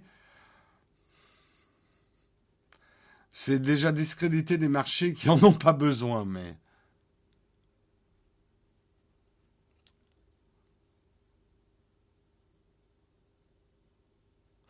Twitch appartenant à Amazon, Elon, Elon n'étant pas pote avec euh, Bezos, non, Elon n'écoute pas le mug. Il pourrait l'écouter en replay, Hein en podcast, vous en savez rien. Allez, je termine le dernier article. Dernier article, Samsung pourrait, un article de Clubic encore, euh, Samsung pourrait finalement lancer un Galaxy Note 22. On a beaucoup dit que la gamme Note était enterrée chez Samsung. A priori, ça serait peut-être pas le cas. Euh, le constructeur sud-coréen envisagerait de ressortir du placard. En fait, ça serait juste une histoire de nom au lieu de sortir le S22 Ultra, le S22 Ultra s'appellerait le S le S22 Note ou le Galaxy Note 22, à voir comment elle le... En gros, on l'avait déjà vu l'année dernière avec le S21. Le S21 s'apparentait déjà pas mal à un Note. Il était compatible avec le stylet. Le seul truc qui lui manquait vraiment par rapport à un Note, pas que, mais vraiment, c'était l'emplacement du stylet. Si Samsung sort cette année un S22, le haut de gamme de leur haut de gamme, euh, ultra, avec une manière de pouvoir mettre simplement le stylet et pas leur truc qu'ils avaient sorti l'année dernière qui était catastrophique, là, le, la cover euh, qui marchait pas trop pour tenir le stylet, ils peuvent l'appeler Note et surfer. Je trouve que c'est une meilleure appellation que Ultra en fait. Je sais pas. Est-ce qu'on comprend que Note, c'est le plus haut de gamme du haut de gamme? Est-ce qu'il faut mettre S22 Note Ultra plus? Mieux, bien. Je sais pas.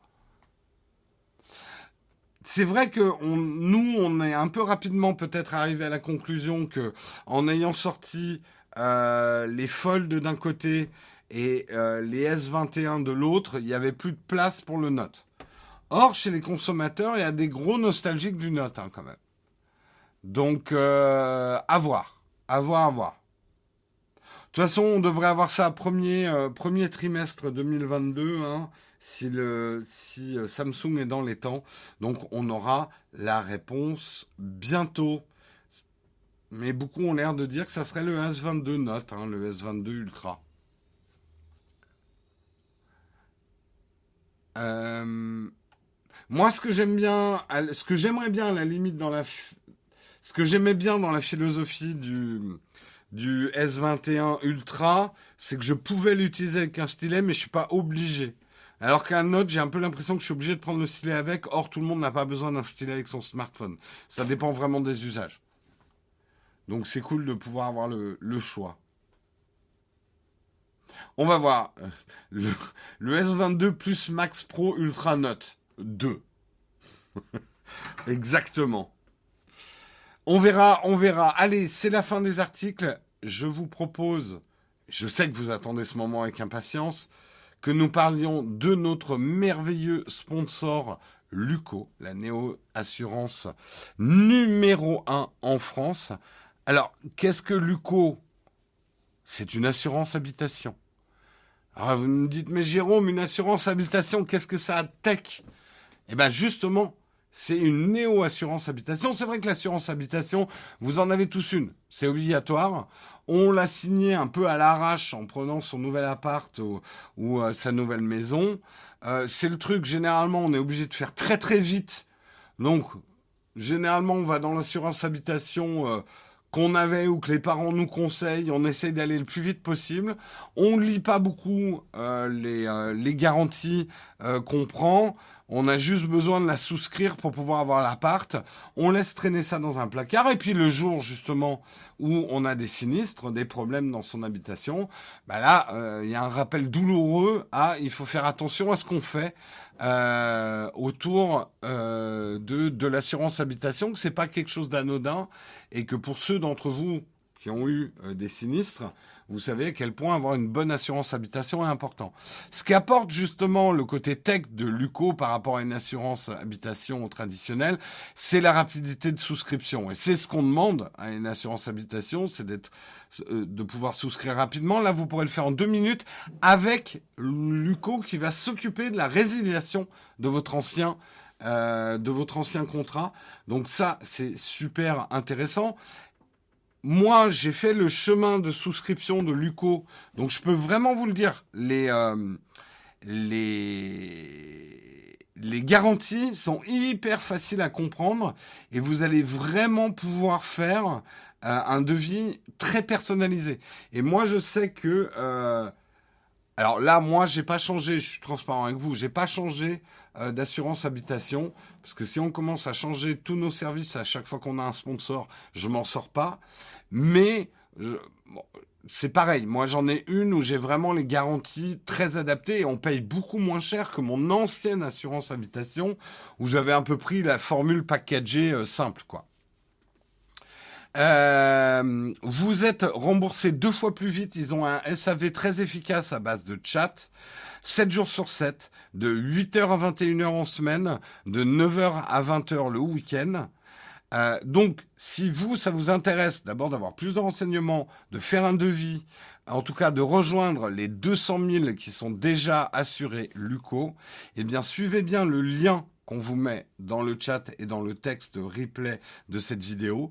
Et surtout, utilisez le code NOWTECH qui vous donnera un mois d'assurance habitation gratuit jusqu'au 31 01 2022. Donc vous n'avez plus qu'un mois globalement pour profiter. Un mois gratuit valable jusqu'au 31 01 2022 avec le code NOWTECH. En tout cas, nous on remercie Luco de nous aider à vous proposer cette émission et je vous propose que nous passions à la dernière rubrique de cette émission, la tartine.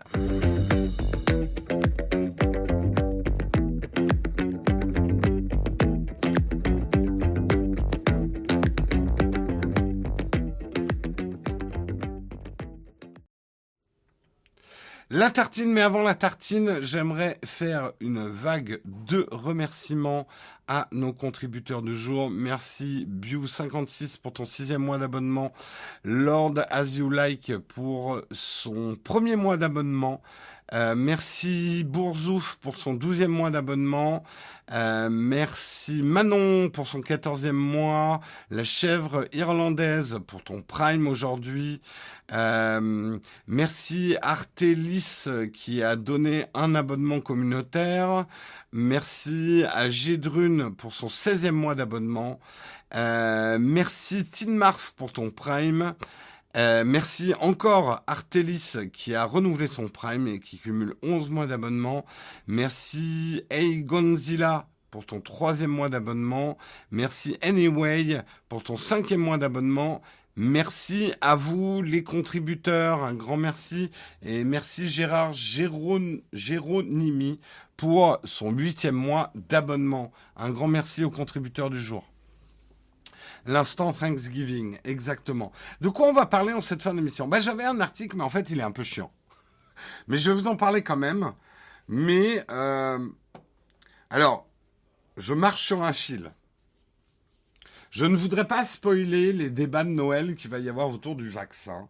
Vous allez les avoir en famille, ça va être un grand moment de régalade.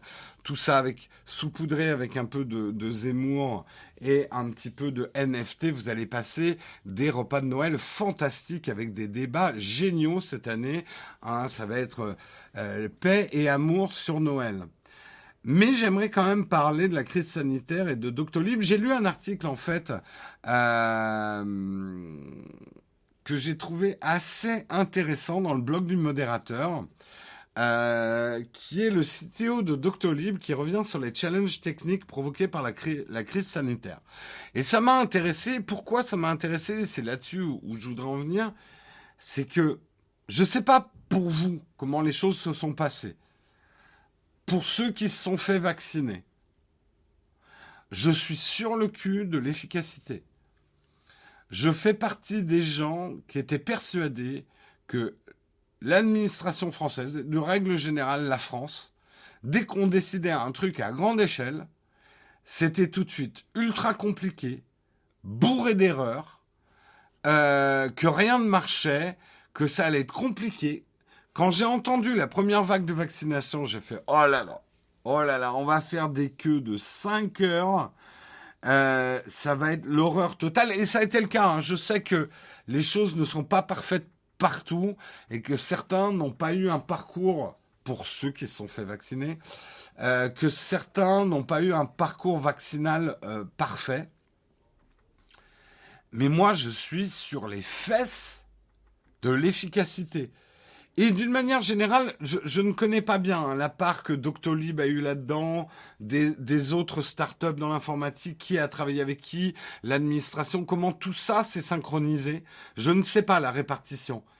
Mais je suis épaté de l'informatisation à vitesse grand V. T'arrives, alors là je parle peut-être juste pour le 18e arrondissement. Moi j'ai mes vaccins dans la mairie du 18e t'arrives, t'es pris en charge tout de suite, t'as un ticket, t'es dans le fichier, ils sont pas là à te chercher, rien qu'avec ton nom, ils te trouvent. Euh, euh, moi, le deuxième vaccin, j'ai chronométré, sans compter le temps d'attente après le vaccin, en trois minutes, j'ai été vacciné. C'est, c'est dingue. Je, là, moi, moi, j'ai envie de dire bravo, rien que sur ça. Attention, suis pas en train de dire bravo vaccin. Je ne m'engage pas sur ce débat-là. De toute façon, vous connaissez mon opinion. Je ne vais pas me réengager sur ce débat-là. Mais bravo à l'efficacité de ceux qui ont organisé les vaccins.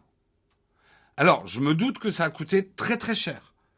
Mais j'ai enfin, j'ai aucun problème. On aura peut-être des problèmes après avec les impôts. Mais ça, c'est encore un autre problème.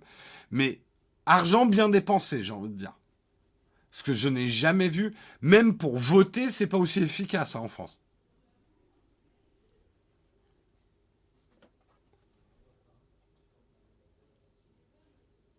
Et l'appli anti-Covid, je suis d'accord qu'on a beaucoup décrié. Je trouve que là, on lui a donné une vraie utilité. Et je pense que, c'est exactement ça, Pole Position. Un truc qui nous manque parfois dans notre culture française, parce que là, je passe probablement pour un gros naïf pigeon concon auprès au, regard de certains. Bah, je pense qu'en France, on n'a pas à rougir pour féliciter quand les choses marchent bien et de reconnaître quand des choses marchent bien. On est les plus forts pour trouver les problèmes. Et c'est un vrai talent qu'on a. Pour critiquer et trouver ce qui fonctionne pas, nous, on est au problème ce que la truffe est au sanglier. Le, attends, comment faire ça en deux? Le français est au problème ce que la truffe est au sanglier. Ça marche? C'est à peu près ça. On est très bon hein, pour les trouver. Euh, mais c'est vrai qu'on n'est pas très fort pour féliciter quand les trucs marchent bien ça vient aussi hein, de notre système scolaire. Hein. On nous apprend pas à féliciter, on nous apprend à critiquer, à ne jamais être content de ce qu'on fait, et ça a du bon aussi. Hein. Qu'on peut toujours faire mieux, machin, etc. On a un système éducatif très critique. On est rarement félicité. Hein. Les bons points, ça s'arrête très vite hein, dans le système scolaire. Hein.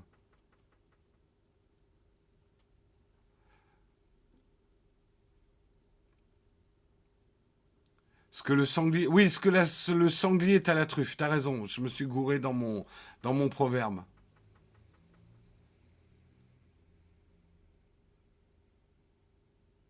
Alors, attention, je suis pas en train de féliciter Doctolib.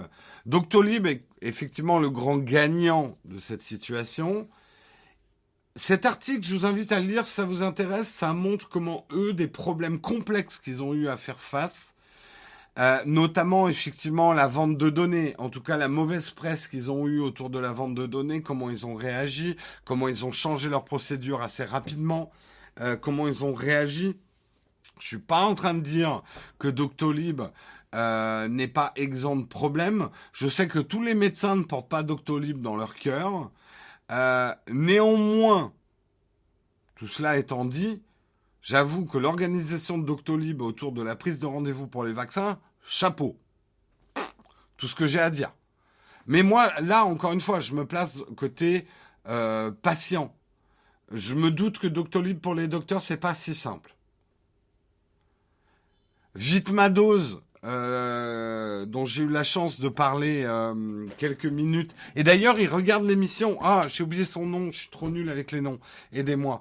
Euh, mais il regarde l'émission, il m'a dit qu'il regardait le mug de temps en temps. Ça m'a trop touché, quoi. enfin, je me suis senti une petite crotte de, de, de souris. machin, mais il écoute nos émissions, ouais. Aidez-moi, je, je suis vraiment désolé, je suis tellement mauvais avec les noms. Euh, mais oui, euh, c'est pour ça que je voulais pas juste euh, remercier Doctolib, mais toutes les startups et, toutes les personnes dans l'informatique. Guillaume Rosier, merci. Guillaume Rosier. tout ce travail, il y a eu une énergie positive, et c'est ça surtout que j'ai envie de dire. Putain, ça fait du bien des énergies positives. Avec tous les articles que je vous fais, moi aussi, ça commence à m'affecter la négativité de notre époque. On vit, on va pas se cacher encore une fois derrière notre petit doigt, on vit une période noire. On trimballe euh, des torrents de merde en ce moment. Enfin, ce qu'on vit est pas drôle. Et voilà, un peu d'énergie positive, des choses qui vont dans le bon sens, des gens qui travaillent pour faire progresser les choses, pour essayer au moins d'améliorer les choses, et qui ne, qui ne se retranchent pas dans des discours euh, de tout va mal, berk, berk, berk, berk, berk. Parce qu'il y a un moment, à n'avoir que des discours comme ça, on fait rien. Et de voir qu'il y a des forces vives euh, qui, ouais, je sais, je parle comme un, patron d'entreprise qui fait un discours de fin d'année. Les forces vives de l'entreprise. Non, mais ça fait du bien, putain, cette positivité. Et des mecs qui travaillent et rien à foutre des critiques. Vite Madouz, il, il s'en est pris plein la gueule. Euh, Guillaume Rosier, il s'en est pris plein la gueule. Ça l'a pas empêché de faire ce qu'il pensait bon. Et bien évidemment, comme tout, c'est pas exempt de défauts mais il s'est pas laissé euh, démonter par des gens qui vont juste passer leur vie à chercher des problèmes et des défauts. Euh, c'est comme les gens, vous écrivez. Moi, l'autre jour, je disais ça, un peu en rigolant, un, peu parce que j'étais bourré aussi. Mais Je disais, t'imagines, il y a un mec sur Twitter qui va peut-être dire une vérité universelle, un truc qui va changer le monde. Il y a quelqu'un sur Twitter, un jour, il va sortir une phrase en disant, les gars, j'ai compris. J'ai compris comment remettre le monde sur les rails et c'est hyper simple. J'ai la solution, il l'écrit. Ben, ce que je disais, c'est que je suis sûr que la seconde d'après, il y a un mec qui va lui dire Oui, d'accord, mais attention à ton orthographe quand même. Parce que tu n'as pas accordé. J'ai tellement l'impression que c'est le monde dans lequel on vit. Tu vas, tu, oui, ça m'a, oui, j'étais un peu beurré ce soir, mais, mais léger, mais euh, euh, toi, bourré, j'arrive pas à imaginer Jérôme Bourré. Bah, comme moi tous les matins, mais en, un peu pire. Mais vous n'avez pas l'impression que c'est le monde dans, lequel on vit? Vous essayez de faire un truc formidable et tu vas toujours avoir quelqu'un.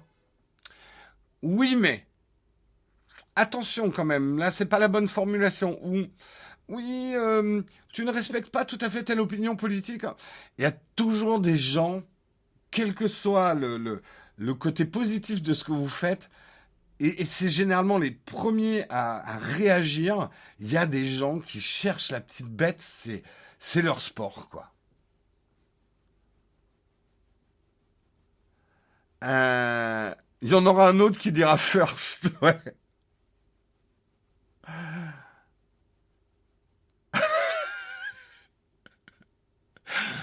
Ouais. Ah là là, les, mouches du coche, les empêcheurs de tourner en rond.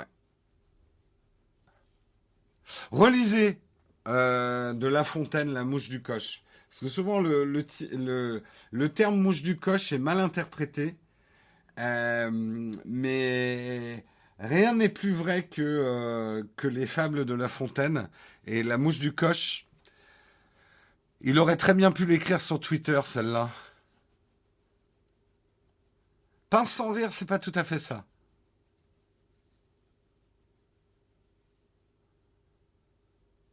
Euh, mais bon, voilà, moi je voulais juste le dire, et s'il y en a qui ont bossé là-dedans, et, et les gens qui donnent de leur temps, qui, il y a une énergie incroyable, positive. Et encore une fois, hein, qu'on me fasse pas un procès d'intention. Je suis pas en train de faire une promotion du vaccin ou quoi que ce soit. Je suis en train de parler de l'organisation de la campagne vaccinale, et c'est pas le vaccin que je salue. Je salue l'organisation de la campagne vaccinale, qui est positive. Et malgré le speed et le stress que doivent engendrer ce genre de trucs, eh ben, les gens ont quand même le sourire. Et je trouve qu'il y a une forme de solidarité que j'avais pas vue depuis hyper longtemps. Et, euh, et, voilà, je voulais le noter. Et encore une fois, je sais que c'est pas l'expérience que tout le monde a eue. Euh, avec euh, le parcours vaccinal pour ceux qui l'ont fait. Mais moi, je suis, euh, je trouve ça dingue, quoi.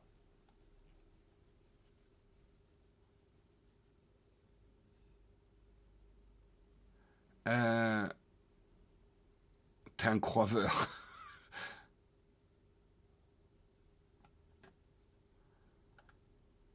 Les fameux flyfuckers, oui, c'est ça, ou les party poopers, ouais.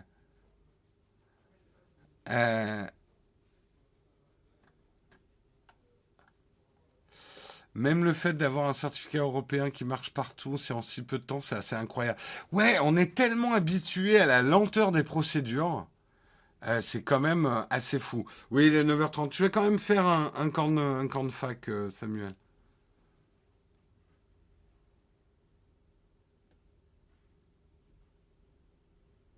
Bah, tu vois, il y a même eu des surprises, euh, euh on pensait que les Allemands, euh, eux, allaient appliquer les choses à la lettre parce qu'ils sont ordonnés et que les Italiens et les Français, comme on est latin, ça allait être le bordel couvré.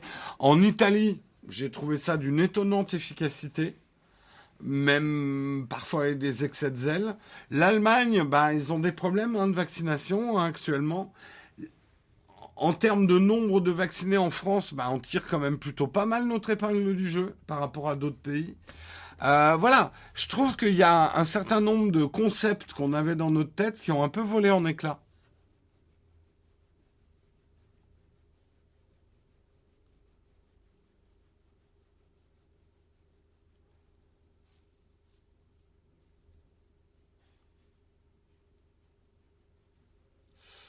Économie de guerre aussi. Je pense que, alors, là encore, on n'a pas les chiffres, mais je pense que, restons sur l'exemple de la France, euh, la France a mis beaucoup d'argent, certainement, dans cette euh, campagne vaccinale. Parce qu'elle a une importance de santé publique, elle a aussi une importance politique. On ne va pas se cacher derrière notre petit doigt. Je pense que tous les hommes d'État aujourd'hui veulent avoir un bon score si on sort de cette crise, parce que ça conditionne énormément les élections. Bref, fin de la parenthèse. Donc je pense qu'ils ont mis beaucoup d'argent, mais c'est pas la première fois que l'État français met beaucoup. Enfin, on a déjà vu l'État français mettre beaucoup d'argent dans des trucs qu'on a abandonnés après tellement c'était inutilisable. Euh, voilà, on a déjà perdu beaucoup d'argent. Là, pour le coup, je trouve que l'argent est bien dépensé.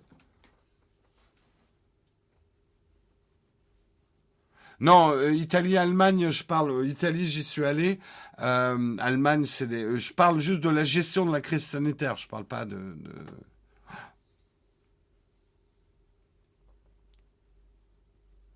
Ah, le mini. Alors, Adopi, oui.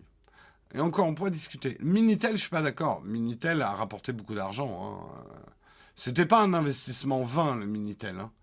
Et ça a permis à la France, sur certains services, d'être très en avance. Et on a été très en retard sur Internet à cause du Minitel. Ça, c'est la première partie de la phrase. Mais on a rattrapé beaucoup plus vite que n'importe quel autre pays notre retard sur Internet, parce que les Français étaient déjà habitués à faire des choses en ligne. À ne pas oublier, on a fait partie des premiers pays à pouvoir prendre des billets de train en ligne grâce au Minitel. Hein.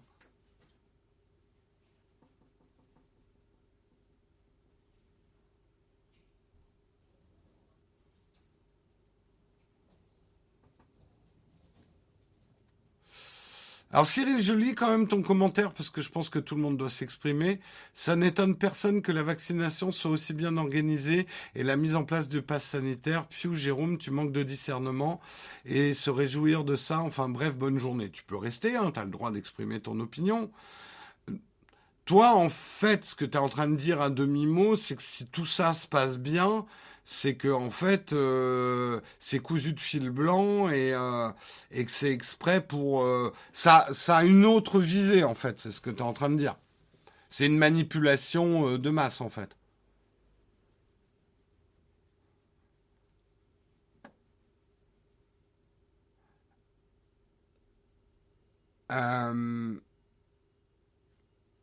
la France est un beau pays qui commence à devenir bien trop libéral à mon goût. Je vois pas pourquoi tu dis ça euh, par rapport à ce qu'on dit. Je vois pas où est le libéralisme là-dedans, mais. Euh,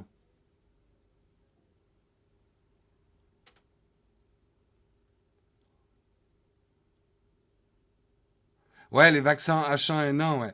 Ouais, en même temps, ouais.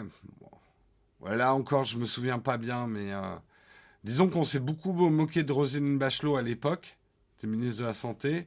Je pense qu'on s'en moque un peu moins maintenant. Hein.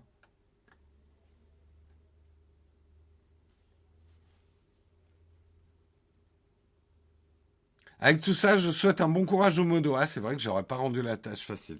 Bref, moi, je voulais quand même, voilà, en dehors de, tout, tout débat et de, on a le droit de penser ce qu'on veut et tout. Moi, je suis agréablement surpris de l'efficacité des choses. Euh, et, voilà quoi. J'ai été surpris, j'étais persuadé qu'on n'y arriverait pas. Voilà, voilà. Allez, sur ce, on va se faire un petit camp de fac de 5 minutes. Dernière rubrique de l'émission.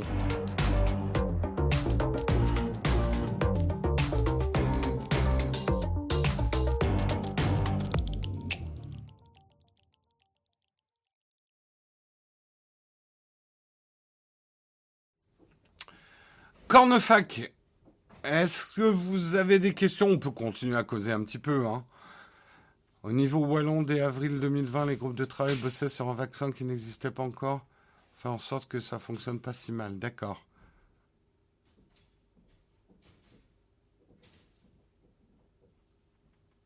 Oh là là, le jeu de mots en crodouk. C'était le Covid, bois un litre de pulco. Une fois fini la bouteille, t'as plus le Covid. Elle est pas mal. Elle est pas mal. Elle est drôle. Elle est drôle, elle est drôle. On en a vu certains boire des trucs plus ridicules pour, combattre le Covid. As-tu fini de préparer les cadeaux de Noël? Euh, Oui, j'en ai même commencé à en donner, parce que nous, on va pas faire de Noël euh, euh, rassemblement de famille. Parce que d'abord c'est pas trop notre c'est pas trop ce qu'on fait et puis là effectivement tout est un peu compliqué euh, donc euh, j'ai fait euh, une partie du Noël avec une petite partie de ma famille. On va continuer comme ça. On se voit en petits groupes en faisant effectivement des, tests avant ou des ou voilà. Bref. Après faites ce que vous voulez chez vous, mais nous on fait comme ça. Donc oui j'ai commencé à distribuer des cadeaux de Noël moi. Et pour une fois ouais cette année je suis plutôt en avance.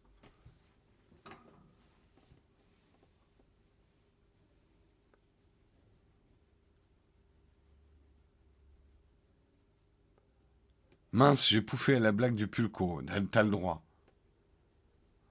Oui, euh, encore une fois, vous avez le droit de pas être d'accord avec certaines personnes dans le chat. C'est pas à peine de s'acharner sur, si vous n'êtes pas d'accord. Justement, euh, élevons un peu le débat. Euh, tout le monde a le droit d'exprimer son opinion. Publiquement.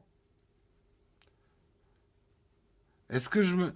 Avec Marion, on va se, faire un auto-cadeau? En fait, on, on, finance tous les deux euh, l'achat de d'un système d'enceinte euh, pour chez nous, en fait. Alors, le 24 et le 31, il n'y aura pas de mug. Euh... non, le 25, il n'y aura pas de mug. Alors, il faut qu'on décide. Euh, ah oui, je voulais vous dire, il va y avoir des changements cette semaine aussi. Il faut que j'en discute avec Guillaume. C'est peut-être moi demain et mercredi et jeudi, ça sera peut-être Marion et vendredi peut-être Guillaume. Faut, enfin, c'est le pataquès. Euh, pour les congés, normalement le 24 il y a un mug, pas le 25 bien évidemment. De toute façon, c'est samedi le 25. Mais on verra. Peut-être qu'il n'y aura pas de mug le 24. Je vous tiendrai au courant. Le 31, je sais pas trop. Je me demande même si on va pas arrêter le mug entre Noël et jour de l'an. Il faut que j'en discute avec Guillaume. Euh, faut que je vois parce qu'il y a un peu des congés des uns et des autres, c'est un peu compliqué. Ouais, le 25 et le 1er sont des samedis, ouais, d'accord.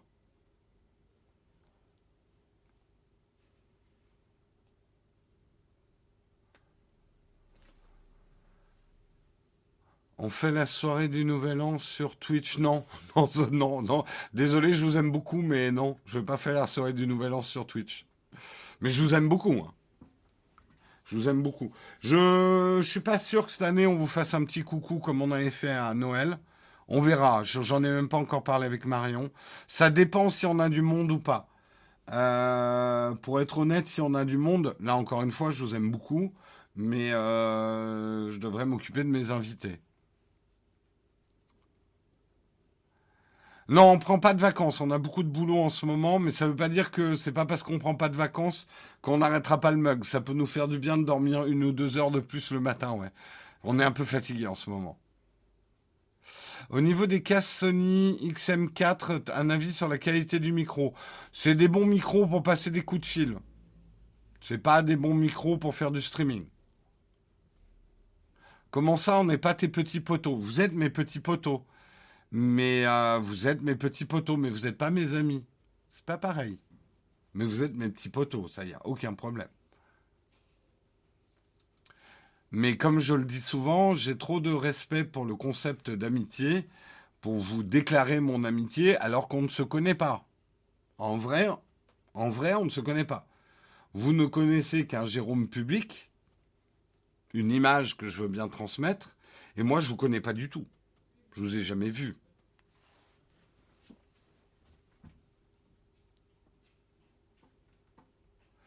Rappel, vacances chez Naotech, c'est un terme technique au-delà de deux mois. Ah ouais. Tim ne t'invite pas à sa raclette de Nouvel An. les raclettes vegan. Non, en, vrai, il paraît que c'est pas mal les raclettes vegan. Euh, non, Tim m'invite pas depuis que j'ai dit du mal de certains produits Apple. Il me fait la gueule. Devialet, c'est vraiment une bonne marque pour les enceintes ou c'est surfait? Je veux pas du tout me fâcher avec Devialet, parce que je jamais. J'ai fait des écoutes de Devialet. Je trouve ça un petit peu cher. Je suis pas fan du design des Devialet. Après, les goûts et les couleurs, notamment en design d'enceinte, ça se discute pas. Euh, mais moi, je mettrais pas des enceintes Devialet chez moi.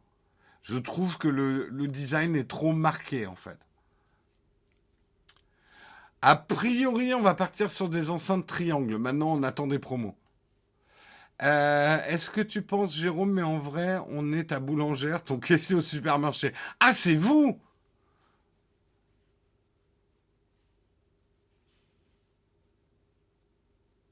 Un ami et quelqu'un que tu peux appeler à 4 heures du mat pour lui demander de t'aider de te débarrasser du corps d'un mec que tu viens de tuer, qui viendra sans poser de questions. Bon, on va faire le test. Je vais vous appeler à 4 heures du mat. Euh, fâché avec Tim depuis que tu as dit du mal du Magic Keyboard, du coup. Oui, oui, effectivement, maintenant il est en séduction avec Guillaume.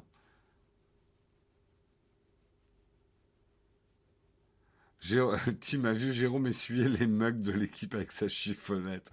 C'est un peu ça, ouais.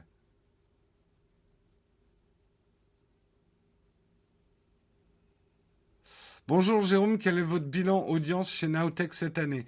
Il euh, y a un tassement, je ne vais pas te mentir. Euh, l'algorithme YouTube, c'est compliqué hein, cette année, on ne vous l'a pas caché. Euh, c'est pour ça qu'on a besoin de vous, tant au niveau financier, c'est pour ça qu'on a besoin des contributeurs. on a besoin aussi bah, que vous continuez à voir nos vidéos. Je sais que c'est pas toujours simple parce que YouTube ne vous notifie pas toujours quand il y a des vidéos parce que, on vous l'a déjà expliqué, l'algorithme de YouTube est assez punitif euh, cette année. Du coup, ça dépend. En fait, l'impression que j'ai, et là, on n'a pas encore étudié tout le data de cette année, mais j'ai l'impression que notre base euh, de gens vraiment fidèles à la chaîne s'est renforcée mais par contre, les gens qui venaient picorer des vidéos de temps en temps, enfin, regarder des, c'est pas péjoratif, qui venaient de regarder des vidéos de temps en temps sur la chaîne sont moins nombreux.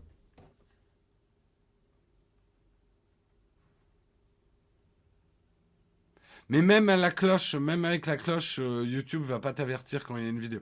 On vous a déjà expliqué, mais l'algorithme de YouTube n'en a plus rien à foutre de vos abonnements. Et la seule chose qui compte pour l'algo YouTube, c'est ce que vous avez regardé avant et ce que vous regarderez après.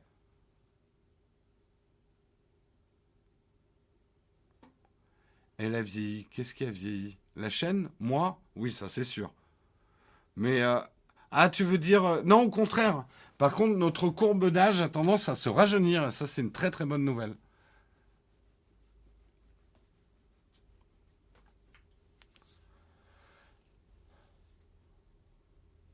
Les petites chaînes ont du mal à monter.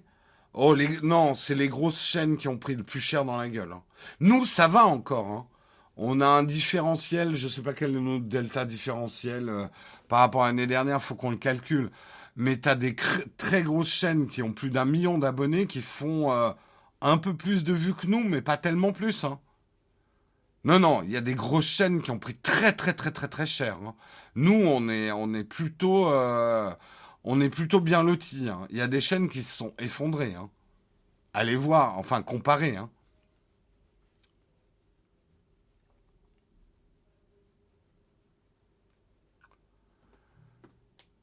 Donc non, non, euh, le problème de l'algorithme n'est pas forcément un problème de taille de ta chaîne, loin de là.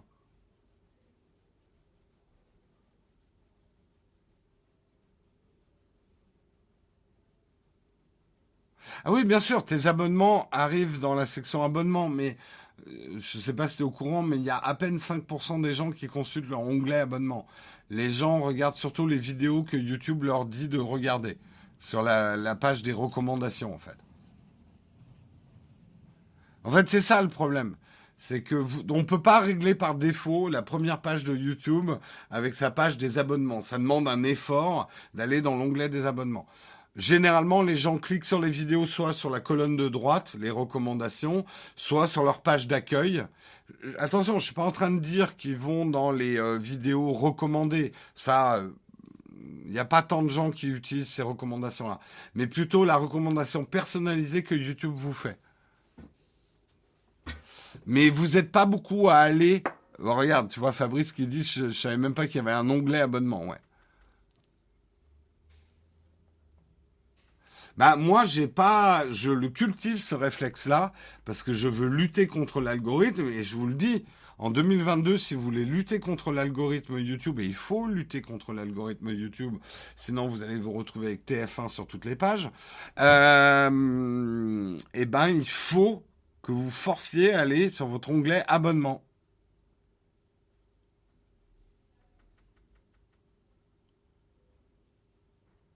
Attention, confondez pas euh, dans YouTube ce qu'on appelle le explorer ou les recommandations. Ça, je suis d'accord, c'est les, ça, je regarde jamais. Mais par contre, quand vous êtes sur votre page d'accueil, les vignettes que vous voyez, c'est pas lié à vos abonnements. C'est l'algorithme qui va décider ce qui serait susceptible de vous intéresser.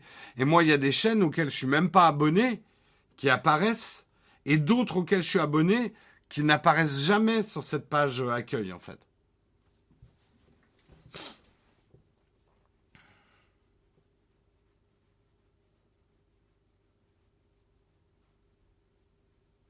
Ah ben Quentin Metz, tu fais partie d'une petite minorité, mais qui devient de plus en plus grosse, de gens qui nous regardent que sur Twitch et qui connaissent pas notre chaîne YouTube, ouais. Bon, eh, il est 47 là, j'abuse, j'abuse, j'abuse. On va s'arrêter là, même si c'est passionnant ce genre de discussion. Euh, c'est peut-être moi demain, je je sais pas encore. Marion, ça va être difficile pour elle demain et mercredi, donc il faut que je vois avec Guillaume s'il accepte de prendre le vendredi, parce que moi vendredi j'ai un problème. Euh, que Marion fasse le jeudi et que moi je fasse le mardi, mercredi. Faut que j'en discute avec Guillaume.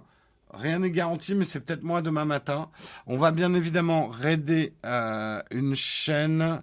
Je fais vite parce que là, je suis vraiment à la bourre. Désolé, euh, Samuel et la modération. Je prends sur votre temps. On va faire, on va faire.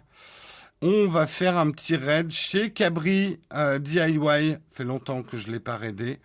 Donc vous le saluerez de ma part parce que moi il va falloir que je file tout de suite après. Je mets le générique de fin et je fais le raid et je vous dis peut-être à demain. Ciao demain. Euh, ciao demain. Ciao tout le monde.